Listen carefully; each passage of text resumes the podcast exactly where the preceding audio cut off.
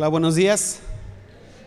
Espero que todos nos encontremos muy bien, llenos de las bendiciones de nuestro Dios y pues batallando con estos cambios de clima, ¿verdad? Hace algunas semanas ya estaba haciendo un poquito de calor, de repente toda la semana llovió, ahora estamos con el frío, pero bueno, gracias a Dios por todas las temporadas y por todos los climas que Él permite, porque todos ellos son necesarios para el bien de la creación y y aunque nosotros nos quejemos que porque se hace calor, que porque se hace frío, que porque si llueve, y luego estamos que no llueve, que no hace calor, que no hace frío, ¿quién nos entiende, verdad? Pero darle gracias a Dios por eso.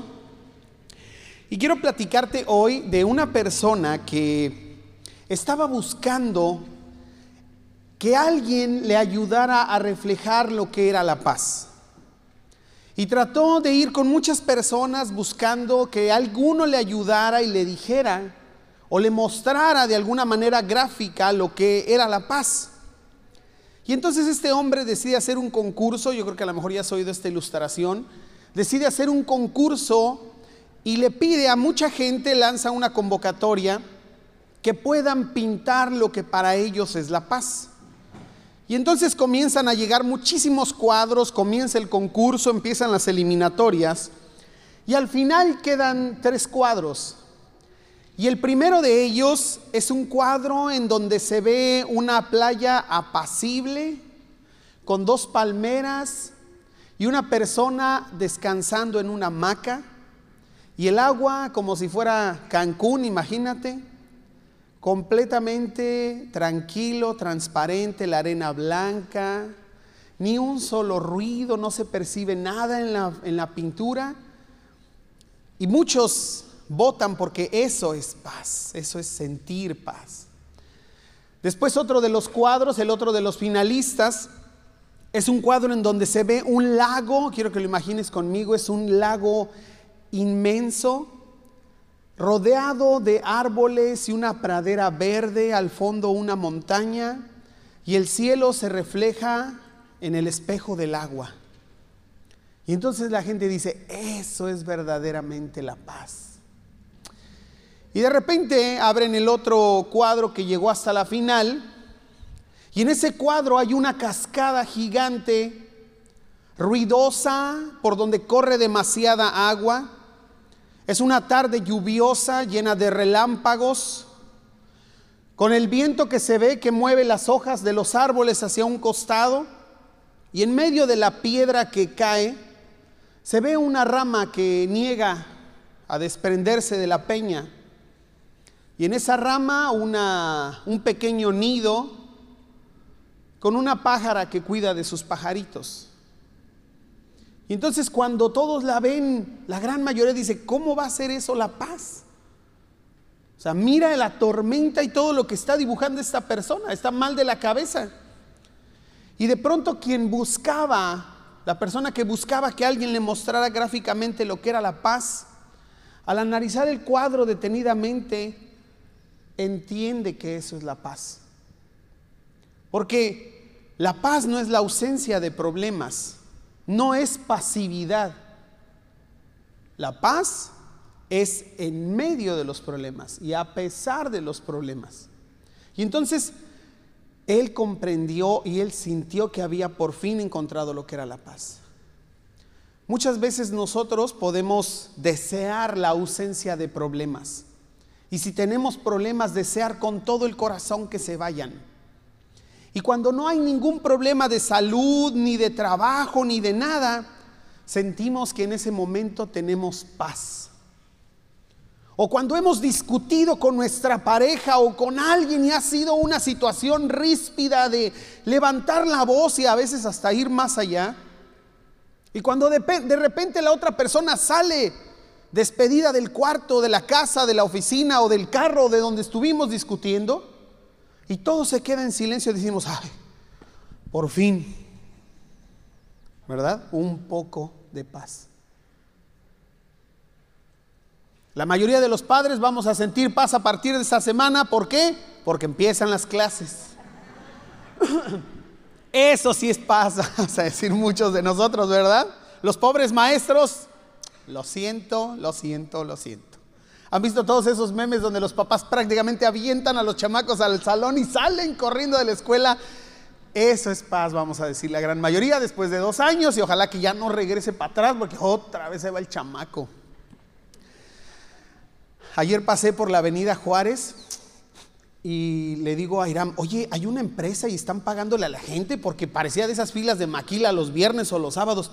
José Juan es la tienda de uniformes. No podía creerlo. Toda la gente que dijo, ay, de aquí a qué volvamos, ¿qué me importa? El chamaco sin uniforme ya entra el lunes, híjole. Pero bueno, volviendo al tema. La paz. Cuando nosotros estamos en medio de una situación complicada y difícil, sentimos que no podemos tener paz. Sentimos que no hay nada que nos pueda traer paz en medio de la situación. Y entonces comienza un proceso, quiero decir, hasta destructivo, por no entender lo que es la paz y por no ser capaces de buscarla o de encontrarla en el lugar correcto. Y el día de hoy vamos a hablar acerca de esto. Vamos a hablar acerca del Dios de la paz. Recuerda que estamos en esta maravillosa serie acerca de yo soy y estamos viendo cada uno de estos, bueno, no cada uno, ¿eh? porque nos tardaríamos no sé cuántos años, ¿verdad, pastor? ¿Quién sabe? Pero estamos viendo algunos atributos de Dios y uno de ellos es este, Yahvé o Jehová Shalom, Dios de la paz, Dios de paz. Y lo que queremos hoy, de lo que queremos hoy platicar es de eso, de una historia en medio de la cual no se le hallan pies ni cabeza en lo que nosotros pudiéramos decir, ¿y en qué momento esto es paz? Y Dios dice, esto es verdaderamente la paz. Y posiblemente hoy nosotros venimos sin tener paz en nuestro corazón, sintiéndonos apesadumbrados, debilitados, diezmados, enojados intranquilos. A lo mejor esta noche que acaba de pasar no pudiste dormir. Llevas varias noches sin poder dormir. Llevas varias, varios días en que comes pero de verdad no tienes los ánimos. En que te levantas pero no quisieras hacerlo. En que suena la alarma para ir al trabajo y quisieras apagarla y no tener que ir y no tener que hacer nada. De eso vamos a hablar. Y de cómo Dios nos trae paz, la verdadera paz, y cómo Él es paz para nuestras vidas. Así que primero vamos a orar y pidámosle a Dios de su sabiduría. Bendito Dios, gracias de verdad por este maravilloso tiempo que hemos podido tener alabándote por medio de nuestros hermanos que, como hemos aprendido en los últimos días, nos encaminan, nos guían, nos instruyen, nos enseñan, Señor, a ir delante de tus pies y presentar nuestros corazones como ofrenda agradable a ti. Gracias, Señor, por eso. Y queremos también aprender de ti, Señor. Queremos saber lo que tú tienes para nosotros y queremos conocerte cada día más porque el conocimiento que nosotros tengamos de ti y la aplicación que nosotros hagamos de eso obviamente va a marcar el camino y el rumbo de nuestra vida cristiana y de nuestra relación contigo. Y en esta tarde queremos pedirte por sabiduría, por inteligencia, porque alumbres nuestro corazón, porque nos des mentes abiertas y corazones receptivos a tu palabra y a lo que tienes para cada uno de nosotros el día de hoy, Señor. Gracias de verdad, que seas tú, Señor, quien guíe, que seas tú quien toque los corazones, las mentes y quien penetra hasta lo profundo del alma y del ser. Te lo rogamos en el dulce y precioso nombre de Cristo Jesús. Amén. Muy bien. Fíjate que habían pasado 40 años en el pueblo de Israel desde la última vez que se habían visto en una guerra, en una situación difícil, en una rebeldía, y en que el pueblo de Israel había sido liberado por mano de Débora, ¿te acuerdas de Débora? Y de Barak. Estamos hablando del libro de los jueces. Y después de que esto pasa, durante estos 40 años el pueblo de Israel se ve prosperado, se ve feliz, se ve tranquilo. Pero al paso del tiempo y con la complacencia, con la bonanza que tenían, dice la palabra de Dios, que empiezan de nuevo a hacer lo malo ante los ojos de Dios. El libro de los jueces es un sube y baja, es una ruleta rusa, ¿eh? Porque el pueblo le va mal y entonces Dios lo rescata por medio de un juez y otra vez están un ratito y otra vez dan otro bajón y están pateando el bote y otra vez Dios los... y así se la llevan, ¿eh? Juez tras juez, esa es la historia del libro de jueces. Pero hay uno que a muchos de nosotros nos ha marcado y ha llamado nuestra atención por la manera en que vivió, por la manera en que reaccionó. Y, hoy traemos una enseñanza acerca de su llamamiento, de cómo Dios se acerca a él. Y en medio de, ser un corazón turbado, una vida llena de tristeza, de angustia, Dios le enseña lo que es la paz. Y Dios trabaja con él primero antes de poder hacer lo que tenía que hacer, que era librar al pueblo de Israel. Y te estoy hablando de Gedeón. Así que te voy a pedir por favor que abras tu Biblia y me acompañes al capítulo 6 de jueces. Capítulo 6 del libro de los jueces. Jueces 6, y te vas a acordar de Gedeón, este, este juez que levanta a Dios y que le pide pruebas a Dios de la dirección que debe de seguir, no porque a, Gedeón le faltara fe, no porque Gedeón creyera que Dios no existía, pero Gedeón quería estar confiado de que era el paso que Dios quería que él tomara. Y te acuerdas, ¿verdad, Señor? Si estás conmigo, que llueva aquí, que no llueva acá, y que ahora llueva acá y que no llueva allá, y que se moje esto y que no se moje aquello. Y nosotros decíamos, bueno, pues este, ¿qué le pasa? ¿Se la lleva jugando con Dios o qué? Pues hoy vamos a aprender que desde el principio del llamamiento de Gedeón, él hace esto. Señor, si tú vas conmigo, si tú estás conmigo, entonces te pido por favor que me tengas paciencia, solo para confirmar que esta es tu voluntad. ¿Está mal que nosotros hagamos eso? No. No dudamos del amor de Dios ni dudamos de la existencia de Dios, pero obviamente las circunstancias como seres humanos a veces nos indican que el camino es para acá y decimos, ay caramba, ¿será para acá o no será para acá? Y no está mal que nosotros le digamos, Señor, de verdad, mira, si tú quieres que esto suceda en mi vida, ayúdame, indícame, pero de acuerdo a tu voluntad, Señor, no a la mía.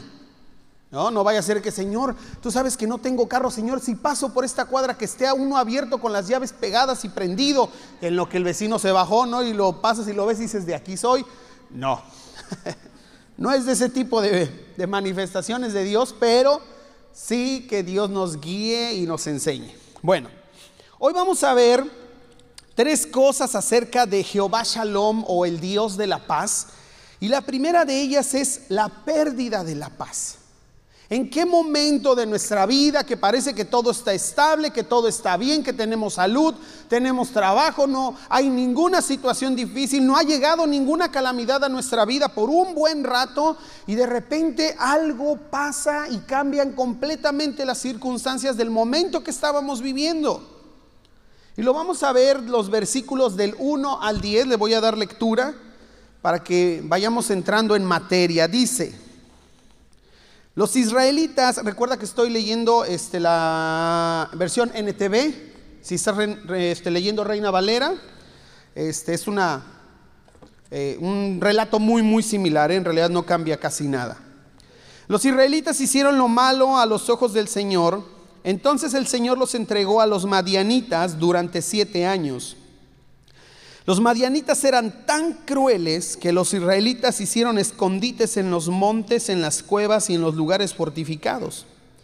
Cada vez que los israelitas sembraban sus cultivos, venían saqueadores de Madián, de Amalek y del pueblo del oriente y atacaban a Israel.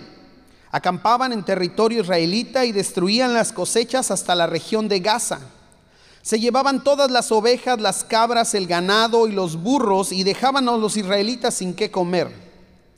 Estas multitudes enemigas que venían con sus animales y sus carpas eran como una plaga de langostas. Llegaban en numerosas manadas de camellos imposibles de contar y no se iban hasta que la tierra quedaba desolada. Así que Israel se moría de hambre en manos de los madianitas. Entonces los israelitas clamaron al Señor por ayuda. Cuando clamaron al Señor a causa de Madián, el Señor les envió un profeta quien dijo al pueblo de Israel, esto dice el Señor Dios de Israel, yo te saqué de la esclavitud en Egipto, te rescaté de los egipcios y de todos los que te oprimían, expulsé a tus enemigos y te di sus tierras. Te dije, yo soy el Señor tu Dios, no debes rendir culto a los dioses de los amorreos en cuya tierra ahora vives pero no me hiciste caso.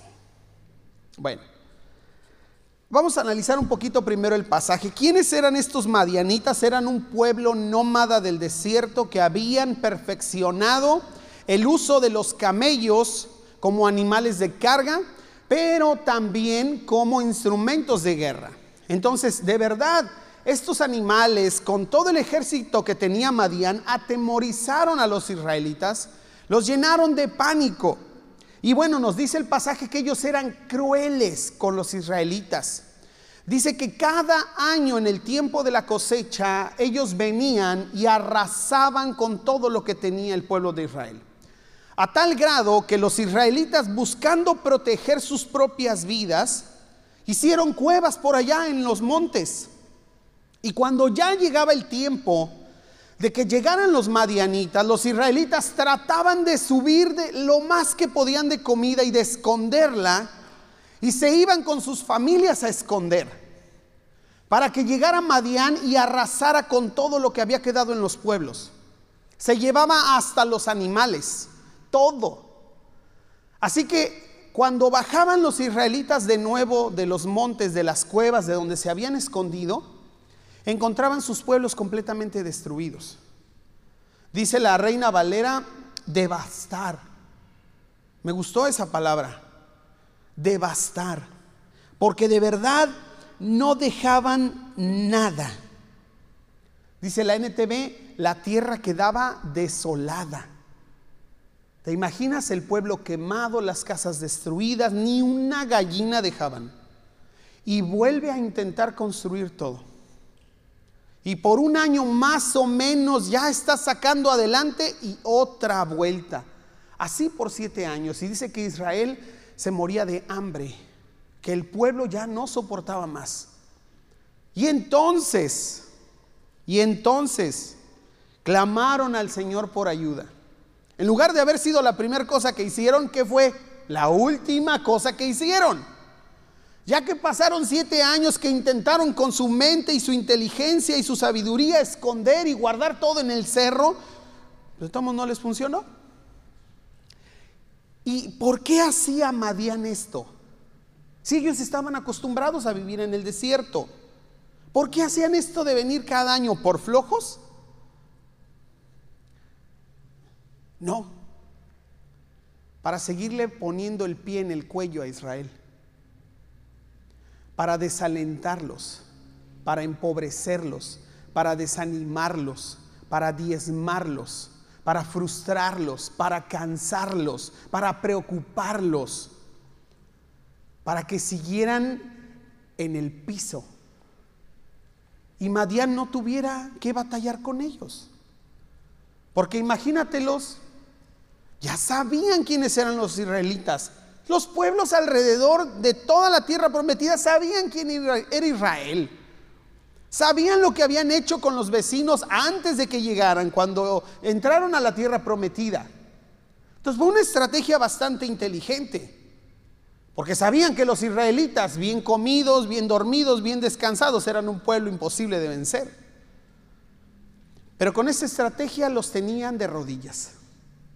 Pero como te digo, al final, después de todo esto, clamaron a Dios.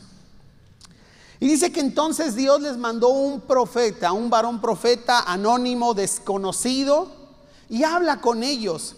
Y habla con ellos para enfrentarlos, para enfrentar al pueblo de Israel. Porque el pueblo de Israel clamó por ayuda. Pero ¿sabes qué? El pueblo de Israel no estaba listo para recibir la ayuda. ¿Cómo puede ser eso? ¿Cómo puede ser que si están en esa opresión, si están en esa situación, no están listos para recibir la ayuda? ¿Cómo es posible que en esa condición en la que estaban, si Dios les hubiera ayudado, hubiera sido peor? Hay algo que se le llama favores de oso. Y los favores de oso es una historia de dos animales que se hacen amigos. Uno de ellos es un oso y el otro de ellos es un ser humano. Y se hacen amigos. Y el oso cuidaba del ser humano.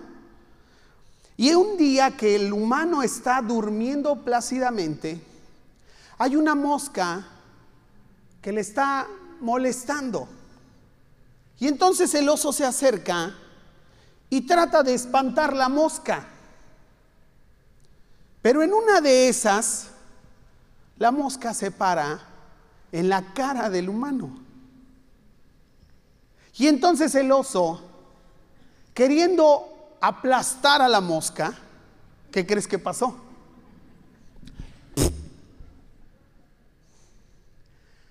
A eso se les llama favores de oso.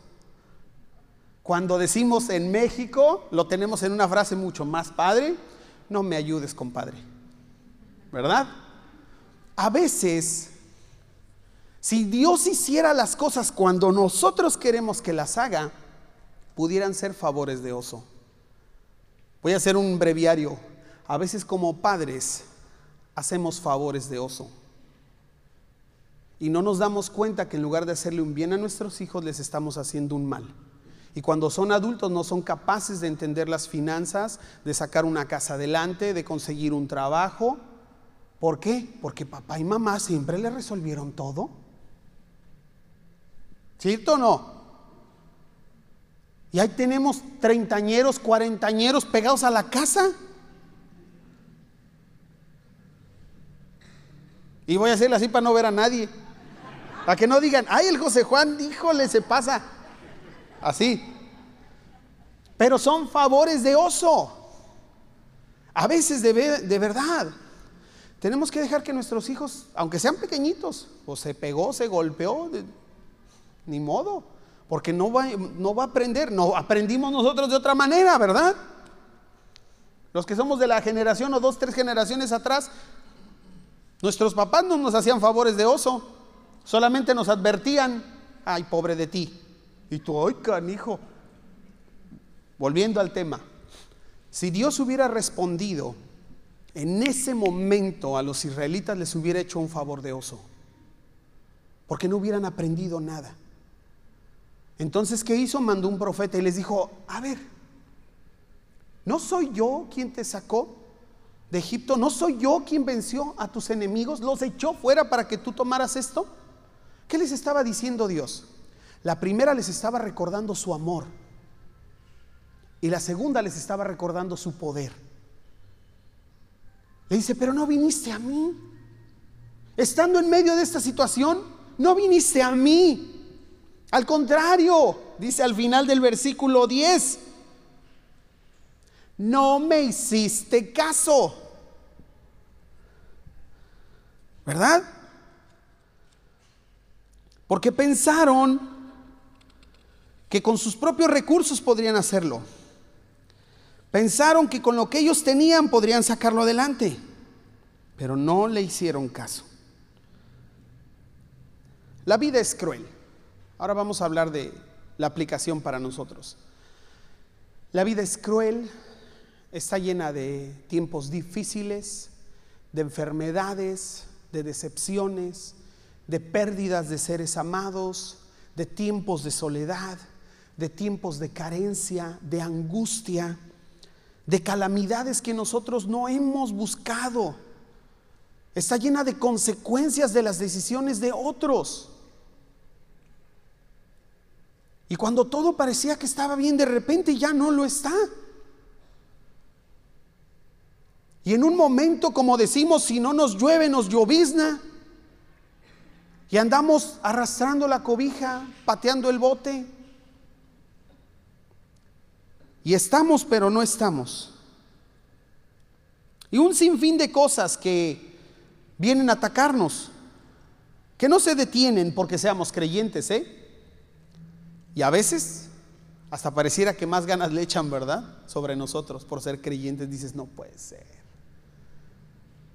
¿Por qué cuando yo me portaba mal no pasaba esto? ¿Por qué cuando yo no iba a la iglesia no tenía estos problemas? Y ahora que soy creyente, pero si parece que se forman y voy sacando uno y ya está el otro y ya está el otro y ya está el otro. ¿A quién de nosotros le gusta vivir en medio de la calamidad? ¿A quién de nosotros le gusta vivir en medio del sufrimiento? A nadie. A nadie. A nadie de nosotros nos gusta vivir ahí. Cuando llega el sufrimiento, cuando llega la calamidad, cuando perdemos la paz, lo primero que tratamos de hacer es ver cómo lo resolvemos es a veces hacer reunión familiar. A ver familia, vamos a reunirnos hoy, porque necesitamos resolver esto. Y estamos buscando qué medios, qué hacemos para ir contra esa calamidad. A veces hemos pasado tiempo de nuestra vida preparándonos para eso. Y nos esforzamos por tener económicamente una estabilidad, por tener salud. Por... Y no estoy diciendo que nada de eso esté mal, ¿eh? claro que no. Ninguna de esas cosas está mal. El problema es cuando confío en que un día eso me va a dar paz. El problema es que cuando es cuando creo que eso un día va a sacarme adelante. Porque estos años nos han mostrado y la vida nos ha mostrado que en un instante ya no tengo la salud que tenía. Ya no tengo los recursos que tenía. Ya no está la gente que me dijo que nunca se iba a alejar de mí. Ya no está la gente que casi, casi me juró con sangre que iba a estar a mi lado siempre. Ya no está. Y entonces se nos viene el mundo abajo. El problema es que cuando esas cosas llegan, a veces hacemos lo que hacían los israelitas cuando llegaban los madianitas huimos. Y huimos a mil cosas, ¿eh? Y huimos al gimnasio, huimos al trabajo, huimos a la casa, huimos de la casa. Huimos con la gente o huimos de la gente.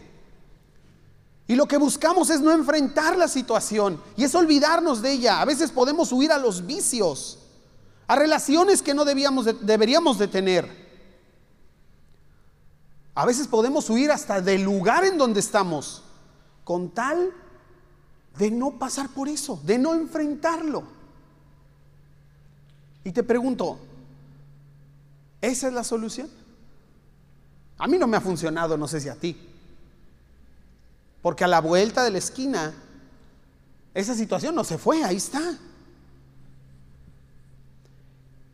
Y tontamente, y discúlpame la palabra, podemos llegar a creer y a pensar que esa era la solución.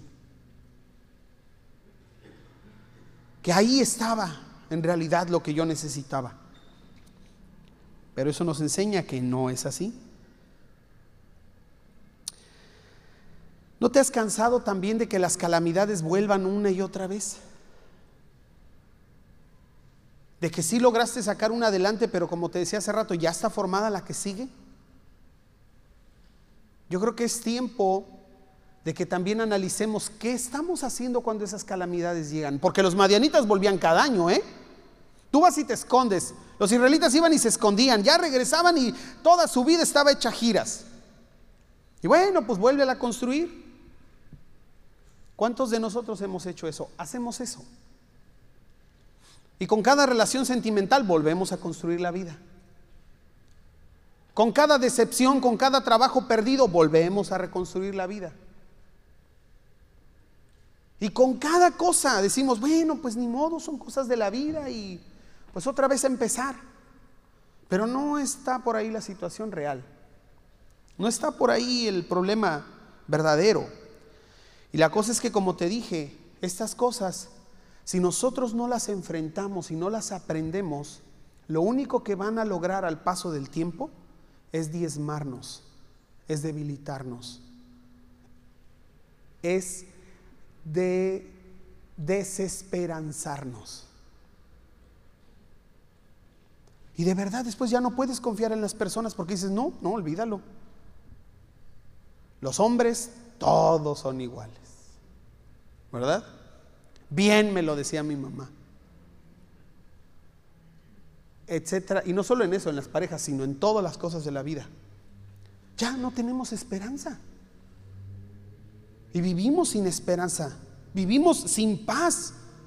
Pero bueno, caramba, entonces ¿en dónde está el problema y en dónde está la solución? ¿Qué fue lo que le dijo Dios a Israel?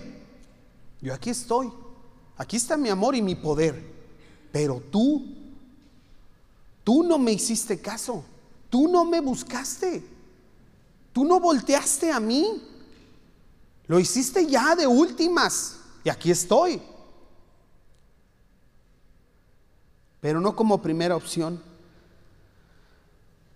Muchos de nosotros estamos cansados ya de las cosas, le pedimos a Dios que resuelva el problema, que nos devuelva la salud, que ya se acabe este problema, que ya se acabe lo que sea que estemos viviendo.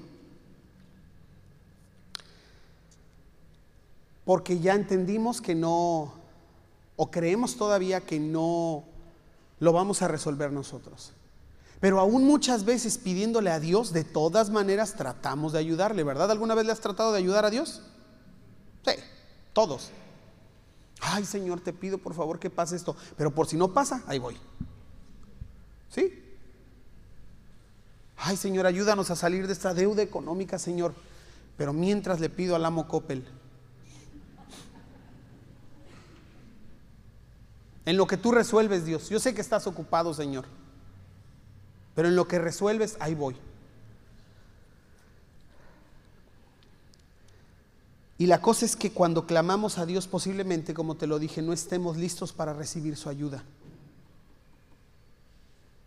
Todavía no estemos listos dices, no puede ser. ¿Cómo? Todavía falta que Dios nos confronte. Todavía falta que Dios hable con nosotros porque pudiéramos creer que el problema está afuera, que el problema son los demás. Pero nos dice Dios, no, no, no, espérame. El problema no está afuera, el problema está adentro. Y como dijo el sabio filósofo guatemalteco Ricardo Arjona, y el problema no es problema. Sí, ¿Soy yo? ¿Soy yo el problema para no sentir paz? Sí, sí, somos nosotros el problema para no sentir paz. Vamos a ver el segundo punto de esto. El tratamiento de Dios para recibir la paz. Y vamos a jueces 6 del 11 al 21 cómo vamos de tiempo. Dice, después el ángel del Señor vino, versículo 11, vino y se sentó debajo del gran árbol de Ofra que pertenecía a Joás del clan de Ebiezer. Gedeón, hijo de Joás, estaba trillando trigo en el fondo de un lagar para esconder el grano de los madianitas. Entonces el ángel del Señor se le apareció y le dijo, guerrero valiente, el Señor está contigo. Señor, respondió Gedeón, si el Señor está con nosotros, ¿por qué nos sucede todo esto? ¿Y dónde están todos los milagros que nos contaron nuestros antepasados? ¿Acaso no dijeron el Señor nos sacó de Egipto? Pero ahora el Señor nos ha abandonado y nos entregó en manos de los madianitas. Entonces el Señor lo miró y le dijo, Ve tú con tu fuerza, con la fuerza que tienes, y rescata a Israel de los madianitas. No soy yo, yo soy quien te envía. Ay, Señor, respondió Gedeón, ¿cómo podré yo rescatar a Israel? Mi clan es el más débil de toda la tribu de Manasés y yo soy el menor, el de menor importancia en mi familia. El Señor le dijo, yo estaré contigo y destruirás a los madianitas como si estuvieras luchando contra un solo hombre. Si de verdad cuento con tu favor, respondió Gedeón, aquí empezó, ya ves, desde que empezó, empezó con las pruebas. Muéstrame una señal para asegurarme de que es realmente el Señor quien habla conmigo. No te vayas hasta que te traiga mi ofrenda. Él respondió, aquí me quedaré hasta que regreses. Entonces Gedeón fue de prisa a su casa, asó un cabrito y horneó pan sin levadura con una medida de harina. Luego llevó la carne en una canasta y el caldo en una olla. Puso todo delante del ángel quien estaba bajo el gran árbol. Así que el ángel de Dios le dijo, pon la carne y el pan sin levadura sobre esta piedra y derrama el caldo sobre ellos. Y Gedeón hizo lo que se le indicó. Entonces el ángel del Señor tocó la carne y el pan con la punta de la vara que tenía en la mano, y de la piedra salió fuego que consumió todo lo que Gedeón había llevado, y el ángel del Señor desapareció. Wow. Pocas veces llegamos a ver esto que acaba de pasar en el Antiguo Testamento y son contadas. Y es algo que se le llama teofanía. Y una teofanía es una manifestación física de Jesús en el Antiguo Testamento antes de encarnarse en su nacimiento en Belén. Esto es una teofanía. El ángel, hay muchos ángeles, pero el ángel del Señor es el capitán del ejército de Dios y es Jesucristo mismo en la eternidad pasada. Entonces, ¿quién se le manifestó a Gedeón? Jesucristo mismo. No el Padre porque nadie le ha visto ni le verá cara a cara. Y el Espíritu, al final de cuentas, es un Espíritu. Pero Jesucristo se manifiesta delante de él de una manera visible y le dice, varón esforzado, valiente guerrero, el Señor está contigo. Y entonces contesta él, ay Señor, ¿cómo va a estar con nosotros? Si estuviera con nosotros, no estaríamos pasando lo que estamos pasando, ¿no? Pero bueno,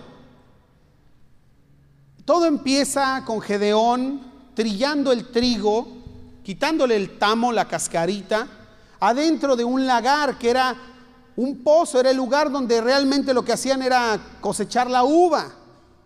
Normalmente el trigo lo hacían en un, en un lugar a campo abierto para que el viento, al mover el trigo, fuera lo que se llevara el tamo. Pero lo hacía a escondidas para que los madianitas no se dieran cuenta y poder esconderlo de ellos. Ya el pueblo de Israel empezaba a vivir y a acostumbrarse a la manera en que los madianitas los dejaban vivir. ¿Has visto la película de Un lugar en silencio? Si no, ahí te la encargo, la verdad, te vas a frustrar, pero te vas a entretener. Porque en la tierra, en esta película no te voy a contar mucho, pero la trama nada más en general habla de que en la tierra, en un futuro, llegan aliens que pueden escuchar cualquier sonido, hasta un chasquido de dedos. Y a ese movimiento, olvídalo, va y te llamabas. Y entonces los seres humanos ahora tienen que vivir o abajo en sótanos sin hacer ningún solo ruido, nada, porque estos llegan y destruyen. Y en la película los humanos se acostumbran a vivir así. Y en este caso Israel ya se estaba acostumbrando a vivir así, a vivir de manera subterránea, a irse a vivir a los, a los cerros y a lo mejor durante todo el año ya iban preparando la casa o la cueva para que estuviera lo más confortable posible, pues en lo que estos hacían y deshacían. Ya se estaban acostumbrando a eso. Y entonces se aparece el ángel de Jehová y cuando le dice que el Señor está con él, le dice, Señor, ¿cómo va a estar con nosotros el Dios de Israel? Si estuviera con nosotros no nos hubiera pasado esto. Igual, fíjense bien, y aquí es donde les digo que los creyentes no estamos excluidos de esto. Porque a pesar de Gedeón ser un varón justo, tenía el mismo pensamiento que los demás. La bronca no es mía, es de Dios. Yo no me alejé, el que se alejó fue Dios. Si esto está pasando es porque Dios, es porque Dios. Era el mismo pensamiento. Y muchas veces nosotros podemos llegar a tener ese mismo pensamiento, que es culpa de alguien más. No es culpa mía. Y entonces, después Dios le vuelve a reafirmar en el versículo 14, ve con la fuerza que tienes y rescata a Israel. Gedeón tenía una imagen muy pobre de él, ¿verdad? Porque dice, ay Señor, ¿cómo voy a ir yo? Si soy de la familia más pobre de nuestra tribu y soy el de menos importancia de todos mis hermanos, soy el más pequeño, ¿cómo lo voy a lograr? Ya hemos oído esta frase en otras personas de la Biblia, ¿verdad? Ay Señor, ¿cómo voy a ir yo? ¿Cómo crees que lo voy a lograr yo?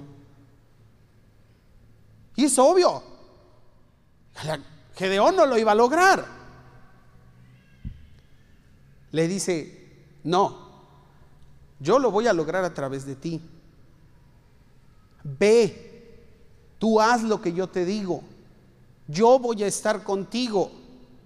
Yo voy a ir a tu lado para que esto suceda. Es lo que le está diciendo.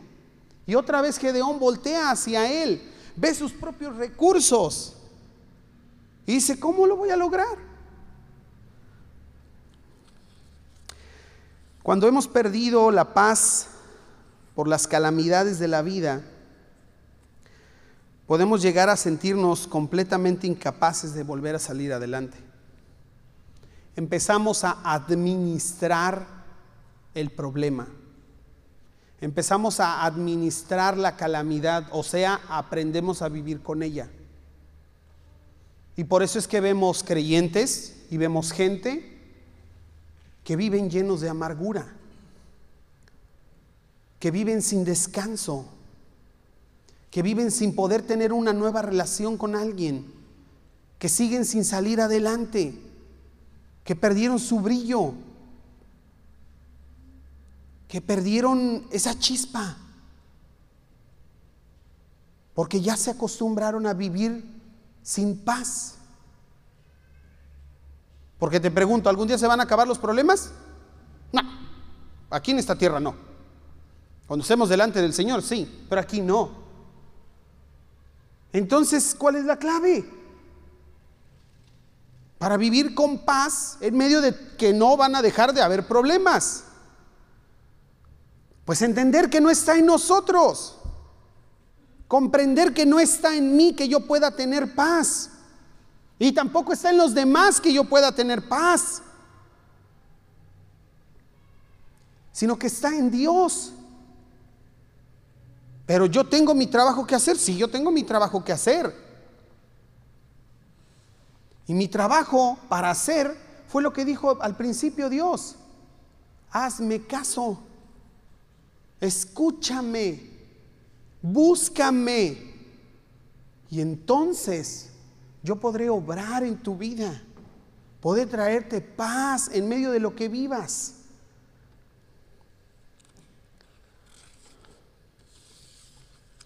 Creemos que el problema está con Dios, ¿verdad? Que Él nos ha dejado. Ah, si no hubiera hecho esto, si no hubiera pasado aquello, ¿cómo fui capaz de hacerlo? No, ya no, ya el Señor ya. A veces hemos dicho eso. A veces hemos creído eso. No, yo ya de esta ya no me levanto. Ya no tengo derecho a ser feliz. Ya lo eché a perder. Perdí la gran oportunidad de mi vida. Era el trabajo de mi vida, de mis sueños, y lo eché a perder. ¿O cómo fue posible que me pasara esto a mí? ¿Qué hice yo para merecerlo? O fue culpa, es por tu culpa hice esto. Si tú no me hubieras orillado, fulanito, fulanita, esposo, esposa, jefe, papá, mamá, por eso estoy así. Por eso no salgo adelante. Y síguele. El tema es que seguimos viendo todo desde nuestra perspectiva y no de la de Dios.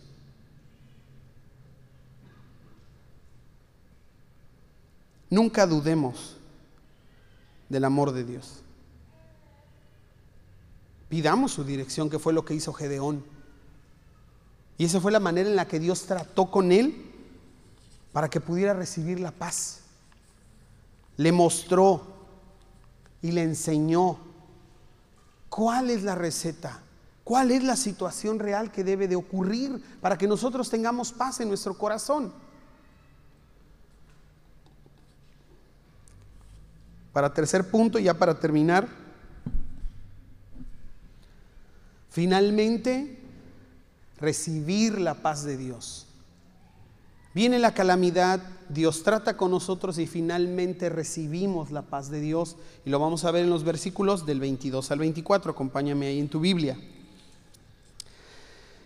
Cuando Gedeón se dio cuenta de que era el ángel del Señor, dijo, híjole, ya valí. Clamó, lloró. Ay Señor soberano, estoy condenado He visto cara a cara al ángel del Señor. No te preocupes, le contestó Dios desde los cielos, yo creo. No tengas miedo, no vas a morir. Entonces Gedeón construyó un altar al Señor en ese lugar y lo llamó Yahvé Shalom, que significa el Señor es paz. Ese altar sigue en Ofra, en la tierra del clan de Abieser, hasta el día de hoy. Estoy condenado, dijo él. No solo porque estuvo cara a cara delante de Dios, sino por esa actitud que él tenía, sino por ese sentimiento, por esa manera de vivir. Dijo, no, ya, estoy frito. Y como te dije muchas veces, nosotros podemos exactamente creer eso. Pero entonces Dios, cuando le dice, derrama sobre esta peña y hace esto, y entonces lo que hace Gedeón es edificar ahí un altar, que es algo físico y algo visible para que él recordara siempre, para que él supiera siempre que su paz no tiene que ver con las cosas que están afuera. Su paz tiene que ver con lo que él tiene adentro y con su relación con Dios. Así es que si tú ahorita estás pasando por una situación difícil, no tiene que ver con nadie, tiene que ver contigo. Tú eres el problema, yo soy el problema. Porque los problemas no se van a acabar. Nunca. Pero ¿cómo estamos nosotros en nuestra relación con Dios cuando esos problemas llegan? ¿Cómo estás tú con tu relación con Dios cuando esos problemas tocan tu puerta? ¿Qué haces cuando llegan esos problemas a tu puerta? ¿Sales corriendo? ¿Sales huyendo? Pero en, al lugar equivocado. ¿Hacia dónde debió haber corrido el pueblo de Israel? Una respuesta bien lógica, ¿verdad? Pues a Dios, al templo. Ahí lo tenían. Corrieron al cerro. Corrieron al monte a esconderse. A esconder sus recursos para que no los perdieran. A tratar de depender de ellos pusieron su vida en esos costales de trigo, esperando que una cueva en el monte pudiera resguardarlo. ¿Alguna vez has puesto tu esperanza en lo que tienes en tu cuenta de banco y dices, ay, ahí está bien invertido? ¿Sí? Ay, voy a echarle tantas ganas a mi trabajo para nunca perderlo porque ahí, de ahí vamos a salir adelante, mujer.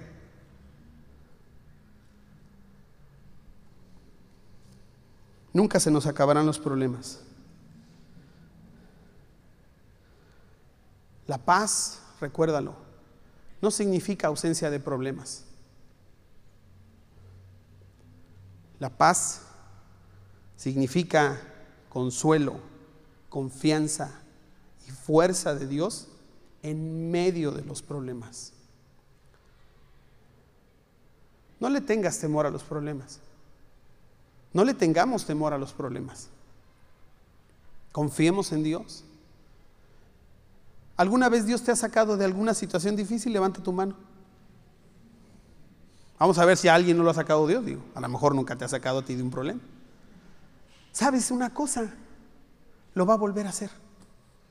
¿Tú crees que Dios, fíjate, y aquí es donde el Dios de la paz empeña su palabra cada vez en nuestra vida? ¿Tú crees que Dios va a perder su palabra, va a empeñar su palabra de gratis? Que no. ¿Dios nos ama? Sí. Pero te voy a decir una cosa. Y no te sientas mal, ¿eh? Dios tiene más amor por su nombre que por nosotros. ¿Has oído esa frase en la Biblia? Por amor de tu nombre. Eso significa que Dios nos ama. Claro, no te sientas mal por eso. Pero Dios hace las cosas porque es Dios. Este es uno de sus atributos, el Dios de la paz. Y Dios nos va a dar paz y no nos va a defraudar porque es Él así. No va a poner en tela de juicio quién es Él porque tú creas que no lo va a lograr. Pero tú tienes algo que hacer, sí, tú tienes algo que hacer. Y en lugar de correr al cerro, es correr a los pies de la cruz. En lugar de ir con tu vecino y tu vecina y el amo Coppel a ver cómo te ayuda, es correr a su palabra. Es ir a ponernos de rodillas en oración. Es de verdad entender en no meter las manos, en no querer ayudarle. Hacer nuestra parte activa, ¿eh? obviamente. Pero entender que es Dios quien lo va a lograr. Y en ese momento, ya ahora sí para terminar, aunque estés en medio de esa cascada, de esa tarde lluviosa, con ese viento impetuoso, en esa rama que parece que se va a quebrar y vas a caer al vacío, Dios está cuidando de ti en ese pequeño nido. Y Dios te está cubriendo con sus alas. Pero depende de lo que tú y yo hagamos. Depende de cómo nosotros conozcamos a Dios y sea el reflejo de nuestra relación con Él, cómo esto va a suceder. Así que hoy por la tarde, en la soledad de tu recámara, en la intimidad de tu alma. Si tienes que hacer una revisión de tu vida, hazla. Si tienes que hacer un repaso de cómo han ido estos últimos años, y ya si ya te cansaste de patear el bote, pues a lo mejor ya es momento de que algo pase. Es momento de que encuentres la paz, porque el Dios de la paz la tiene abundantemente para todos nosotros. ¿Lo crees? Entonces ponte de pie y vamos a orar.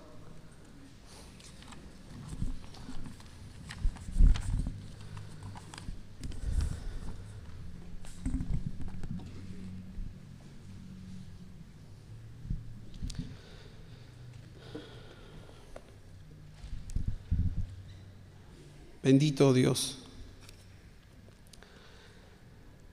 venimos delante de ti, Señor. Porque ¿a quién más iremos, Señor? ¿Quién más tiene palabras de vida eterna? ¿Quién más nos conoce? ¿Quién más cuida y vela de nuestra alma? ¿Quién más es nuestro refugio? ¿Quién más es nuestra escondedera? ¿Quién es nuestro castillo fuerte? Nuestro alto refugio. ¿Quién? ¿De dónde vendrá nuestro socorro?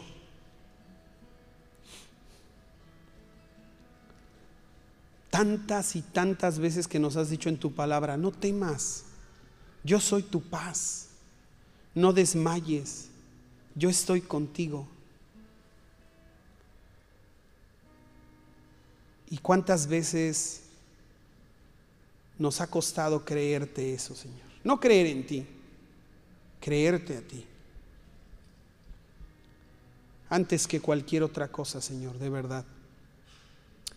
Queremos venir como hijos tuyos, Señor, reconociendo cuánto te hemos fallado. Cuánto hemos dudado, Señor, de ti. Cuántas veces hemos puesto la culpa en ti. Cuántas veces hemos estado intranquilos, diezmados, desolados, devastados, sin sentir paz ni certidumbre hacia el futuro, porque hemos confiado en nuestra propia fuerza, en nuestras propias manos, Señor. Perdónanos de veras, Señor, por ser tan necios.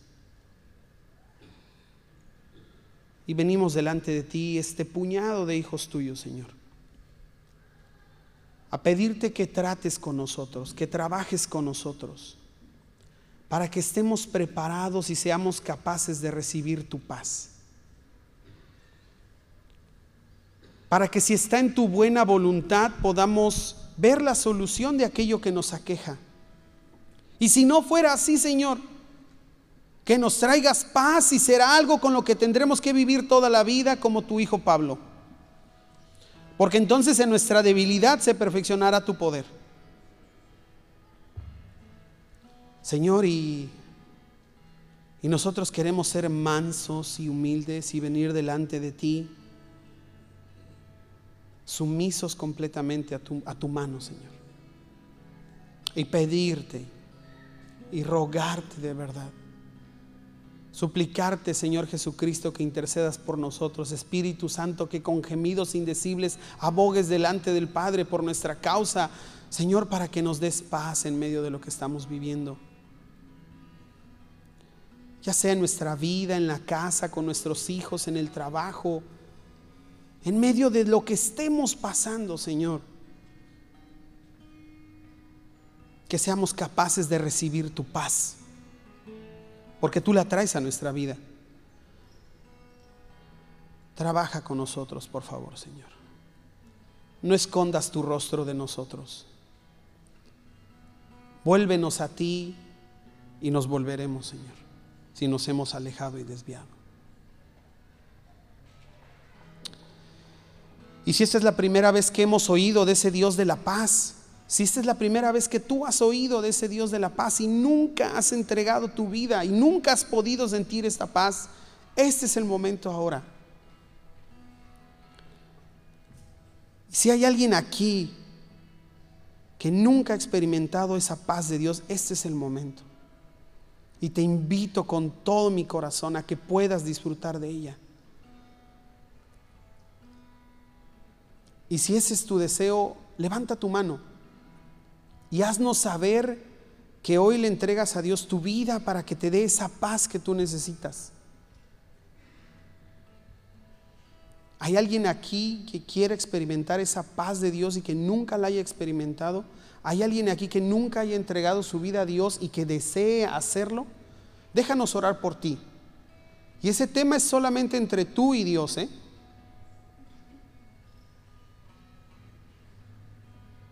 Todos entonces conocemos de Dios.